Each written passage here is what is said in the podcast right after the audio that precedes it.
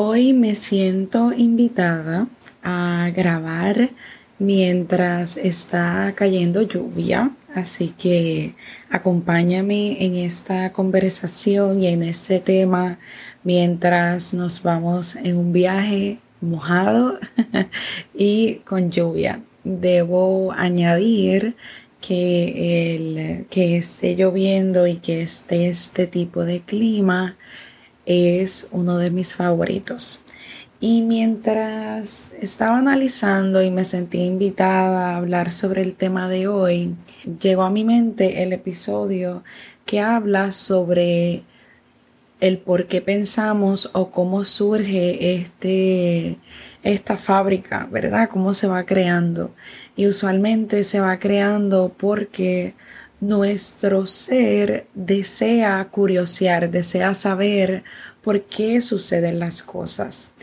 Y ya una vez conocemos el mundo donde nos encontramos y donde vivimos y el mundo, el pueblo, el país donde te encuentras viviendo, una vez ya conoces mucho, comienzan otras partes de ti como el juzgarse, el uno analizar, sobre analizar la información, el pensar si lo que uno dijo estuvo bien, el pensar el por qué alguien te esté mirando, sea porque tienes algo o nuestra mente básicamente se va en este viaje, ¿verdad? De sobreanálisis. Y cuando nos vamos en ese viaje de sobreanálisis, muchas veces nuestra mente va a 100 por milla, va, va bien rápido, va brincando de un tema a otro o quizás brinca de un tema a otro, pero el tema del cual viene este pensamiento o esta parte sigue siendo la misma, ¿no? Y, sigue siendo el mismo tema, es lo que quiero decir. O pudieran ser temas diferentes, como decir, en un día puedo tener temas que vienen desde mi autoestima, vienen de un estado de ánimo más triste o deprimido, viene desde mi ansiedad, viene desde mi miedo, desde dónde está viniendo, ¿verdad? Esta, esta, esta fábrica de pensamientos que te lleva a sobreanalizar. Y cuando nos lleva a ese punto que estamos como una máquina, la mente está corriendo, corriendo, corriendo, regresar a un punto de balance es intenso y toma mucho tiempo, toma mucha introspección, porque básicamente si no decides atacar o detenerte y sacar ese tiempo para tú analizar y hacer una reflexión de de dónde están viniendo estos pensamientos, eso va a continuar. Y eh, deseo brindarte algunas herramientas para, para que podamos trabajar con esa sobregeneralización o con ese overthinking que podemos tener una y otra vez. Y ya ya te mencioné algo muy importante que es el identificar de qué es el tema o la emoción detrás de este pensamiento, porque como mencioné puede venir desde la baja autoestima, desde la tristeza, desde la depresión, desde la ansiedad, desde el miedo. Así que es importante enfocarnos en esa emoción y en ese tema de lo que está llegando este pensamiento. Una vez ya sabemos cuál es el tema, creo que es importante identificar si estos pensamientos son en realidad una realidad o es en realidad una irrealidad, porque en muchos momentos nuestra mente nos puede decir temas o cosas que en realidad tú lo eres o en realidad no. Y es importante identificar si es real o es irreal tú eres una mala persona, vamos a deducir que ese es el pensamiento que te está diciendo. Tú eres una mala persona. Muy bien. Yo soy una mala persona.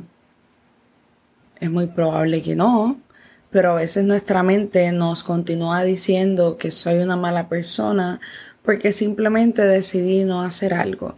Soy una mala persona porque me fallé o le fallé a alguien. Y no necesariamente eso te hace una mala persona. sino que en ese momento tomaste una decisión que te permite aprender y eso no te hace una mala persona. Así que si ves e intentas solucionar esa situación de pensamiento y te está costando mucho el poderlo resolver solo, puedes buscar ayuda, puedes hacer un audio, puedes escribirlo.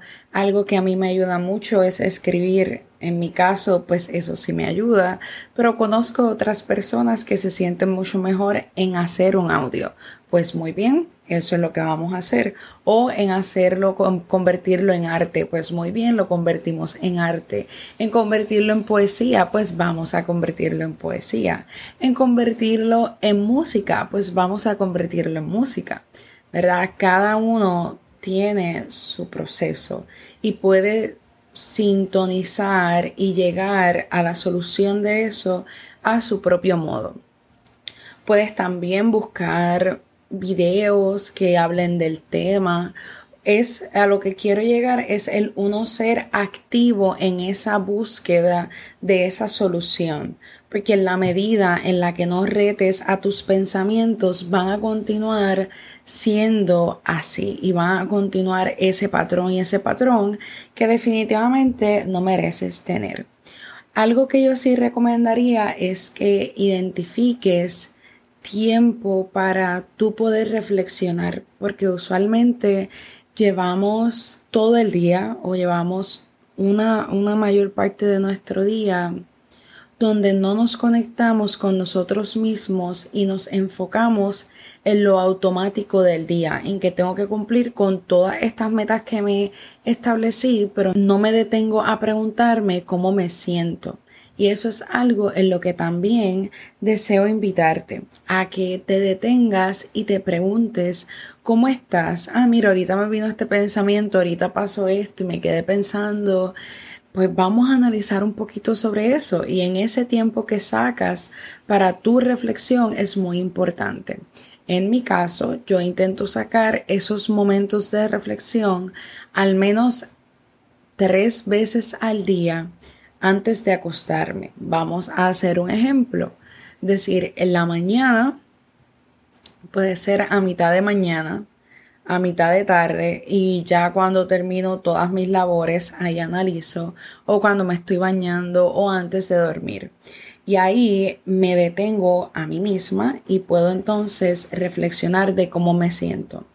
Y integro la escritura libre, lo que es, cojo mi diario o mi bitácora y comienzo a escribir y me pregunto cómo he estado, cómo me siento, qué me brindó ánimo en el día, en lo que estoy agradecida o de las cosas que amé del día, etc. También el intentar mantenernos como en atención plena. Y creo que lo he repetido muchas veces, pero no es una atención plena donde solamente respires y ya. Sí, la respiración es la base, ¿verdad? Para esa atención plena, pero puedes conseguirla de otra forma. Puedes inclusive buscar una imagen y puedes enfocarte en ver esa imagen, en enfocarte en tu respiración también. Esa, ¿verdad? La, digo, no la, no la, no la descredito. Es muy buena el respirar, el poderte enfocar en tus propias manos en poderte enfocar en tu propia cara, en poderte mirar al cielo o mirar hacia arriba de donde estás ahora mismo y enfocarte en eso. Y eso, increíble pero cierto, ayuda inclusive a que el cerebro deje de enfocarse solamente en lo que está corriendo adentro sino también uno ver y uno desenfocar a esos pensamientos y enfocarlos con el techo o con algo, ¿verdad?, que esté en nuestros alrededores también ayuda mucho. Así que esa práctica de la atención plena es muy importante y puede ser el tú engage, el tú hacer una actividad de atención plena y no necesariamente tiene que ser con algo que se supone que sea para atención plena, porque puede ser algo tan básico como mirar un carro y enfocarse en mirar el carro, el color, etc. También creo que es importante el que reanalices tus valores, porque nuevamente, como hice en otro episodio, a veces nuestros valores pueden ir modificando y al el valor cambiar, vamos a decir, ayer estabas en modo donde tu mayor valor estaba en sacrificio, hoy el valor que más tiene o está predominando es la libertad y ahí puede haber un choque de pensamientos y eso también puede estar influyendo en cómo te puedes sentir. Y sobre todo, creo que lo más importante es también reconocer que mucho de lo que ocurre en nuestra mente allá arriba muchas veces está ocurriendo y no es nuestra realidad y no es nuestra verdad. Muchas veces están ocurriendo esta parte de nuestra mente y estos pensamientos están corriendo y ocurriendo para que acciones en ellos, pero a la misma vez recuerdes que no son tu 100% tu verdad, ni 100% tu totalidad, ni 100% lo que te definen. Y no eres tus pensamientos. Tú eres tú, ¿verdad? Tú eres tu propio ser humano y es importante modificar ese sobreanálisis a una mente alerta, ¿verdad? Una mente en atención, una mente que se mantiene, una mente que reconoce, una mente que toma este espacio. Así que si ya tú sabes que de por sí, o si no te lo comparto ahora, si sabes que de por sí tu mente va a traer unos momentos donde la información sí es cierta, pero en otros momentos la información es dudosa. Creo que es importante que también reconozcas que en momentos la información que te va a llegar va a ser adecuada y en otros momentos no tan adecuada que va a retarte. Y tomemos eso como eso, un reto para ti para tu propio ser, para que puedas crecer y, y podamos estar en este presente con una menor carga, podernos sentir más completos con nosotros mismos. Así que no olvides estas recomendaciones que te he brindado. Practica la, con las que te sientas totalmente conectado o resuenes con. Muchas gracias por escucharme. Deseo que estés bien y que así sea.